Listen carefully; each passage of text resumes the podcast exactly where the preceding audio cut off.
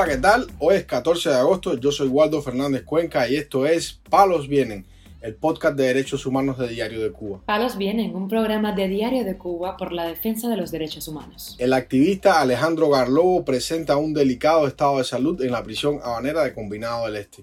Familiares y amistades lanzan campaña de recaudación de fondos para el funeral del expreso político recientemente fallecido, Nelson Molinet. El preso del 11 de julio, Ronald García Sánchez, presenta fuertes dolores en sus piernas y recibe una atención médica precaria. Lo más relevante del día relacionado con los derechos humanos en Palos Vientos. Comenzamos informando que el activista Alejandro Galobo Aliaga, detenido desde el 2 de marzo de este año, convulsionó debido a fiebres elevadas que presenta desde la pasada semana, aseguró la activista Díaz Niurka Salcedo al portal Martí Noticias.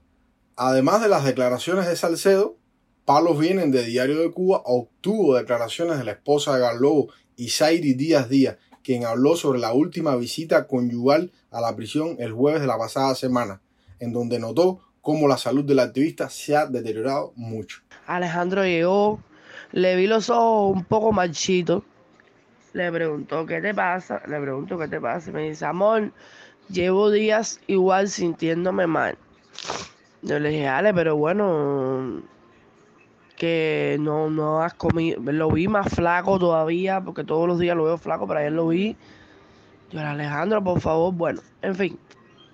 Eh, nos acostamos un rato en la cama, empezamos a hablar, le empecé a enseñar publicaciones que yo le llevé de él, que él quería que yo se las imprimiera, que le han hecho a él. En fin, en una de esas, cuando le voy a dar un abrazo, siento que está hirviendo una fiebre que, que, yo digo que él tuvo, que haber tenido una fiebre de 40. De 40 porque estaba que no se podía ni tocar, de lo caliente que estaba. Y yo le dije, Ale, ¿tú tienes fiebre?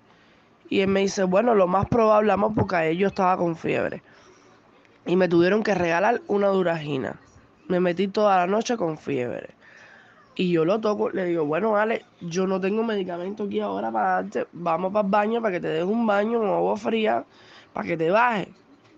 Bueno, así mismo hicimos, lo llevé para el baño, ahí estuve. Cuando él ya se bañó, que le dije, trata de no secarte mucho para que esa agua, tú sabes, te refresque. Bueno, cuando se fue a, a sentar en la cama, lloró. Y yo le dije, ¿qué te pasa? Dice, no me puedo mover, le dolían los riñones. Bueno, cuando él intentó hacer, eh, a ver, orinar, no pudo. Las lágrimas se le salían. Em, dice que llevaba días sin ir al baño, o sea, sin hacer ese fecales. Se, llevaba, dice que prácticamente casi una semana. Y antes de irme me dijo, tengo miedo porque esto aquí hay un millón de presos con muchos golondrinos. O sea, golondrinos son los granos ciegos, los granos grandes. Muchos golondrinos y hay hasta tuberculosis. Todavía hoy el activista no cuenta con fecha de juicio ni petición fiscal, pero la acusación que pesa en su contra es otros actos contra la seguridad del Estado, figura delictiva que incluye tres artículos en el nuevo Código Penal y para la cual se imponen sentencias que van desde los 2 hasta los 30 años de prisión, incluyendo la pena de muerte. La esposa de Galó también afirmó a Martín Noticias que el activista tuvo un intento de suicidio en Villamarista sitio célebre por el uso de técnicas de tortura psicológica, debido a que un oficial le dijo en un interrogatorio que lo iban a condenar a 30 años de cárcel. En sus comentarios a palos vienen, la esposa también se quejó de la larga espera para poder ver a su esposo y el mal trabajo que realizan las autoridades carcelarias en la organización de las visitas familiares y conyugales. Todo, todo, todo, todo es mal. No hay nada positivo en esta situación. Eh, Mal trabajo en el sentido de la visita antes pasada. Ale siempre nos avisa día antes de cuando nos toca la visita y en el horario que nos toca. Ese día de la visita llegamos porque nos tocaba la visita por la tarde y nos dijeron que la visita era por la mañana y que ya la habíamos perdido. Nosotros nos pusimos histéricos, eh, llamamos al segundo de la prisión eh, empezamos a llamar personas arriba y el que fue el segundo de la prisión y cogió y nos pasó. Eh, demora para todo. Te, eh, te, dicen que la visites en un horario y llegas dos horas después. Eh, ese día cuando llegamos al salón de visita, estuvimos como dos horas esperando a los presos. Porque no los bajaban. Y cuando los bajaban, los bajaban tipo, tipo dos, tres, cuatro. Ese día no solamente fuimos nosotros los del problema de, de que la visita era eh, por la tarde, por la mañana. Habían un millón de personas con ese mismo problema. O sea, que era problema de ellos y su listado, que estaba mal. A esto se suma que los familiares de presos políticos y los propios presos en ocasiones hacen denuncias constantes acerca de las precarias condiciones de las cárceles cubanas. Todas las semanas se reportan varios casos de personas enfermas sin atención médica ni tratamiento, sometidas a malos tratos, con alimentación de mala calidad y habitando en entornos sin higiene.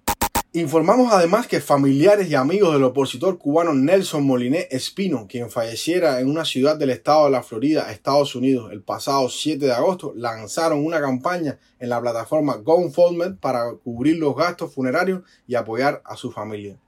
El texto que acompaña a la petición expresa, queremos unir nuestras fuerzas para ayudar a la familia de Molinet en este momento de necesidad.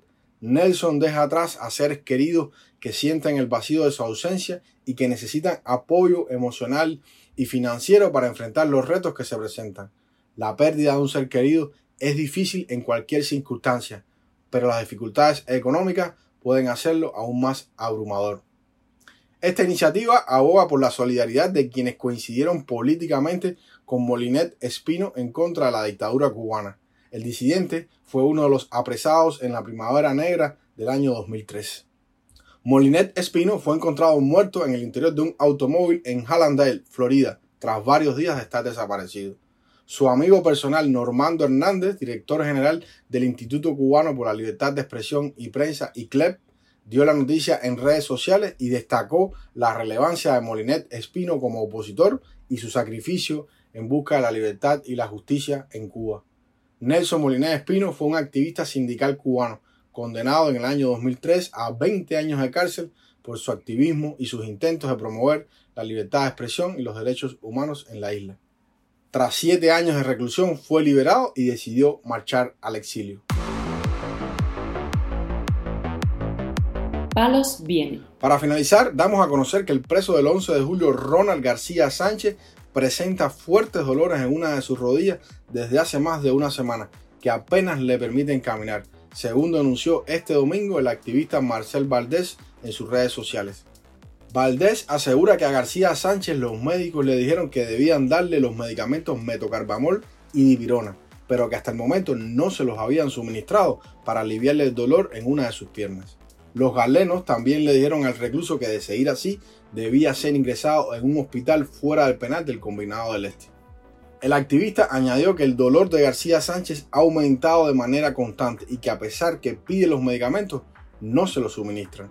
Ronald García Sánchez, manifestante del 11 de julio, estuvo en la protesta del día 12 de julio en La Huinera, en el municipio habanero de Arroyo Narán, y fue condenado a 14 años de privación de libertad por el delito de sedición.